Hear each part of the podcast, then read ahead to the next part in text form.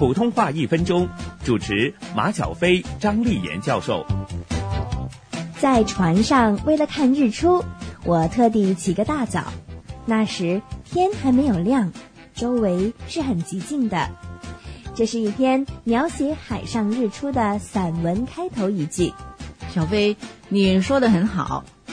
不过很多学生朗读这篇文章的时候，一张嘴就是在床上。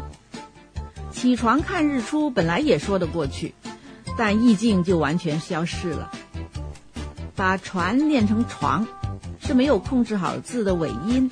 船跟床都是用鼻音的，但船呢是前鼻音，收音的时候舌尖要往上顶住。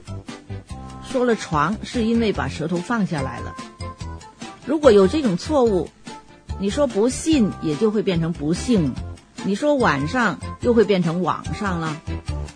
普通话一分钟，香港电台普通话台、香港中文大学普通话教育研究及发展中心联合制作。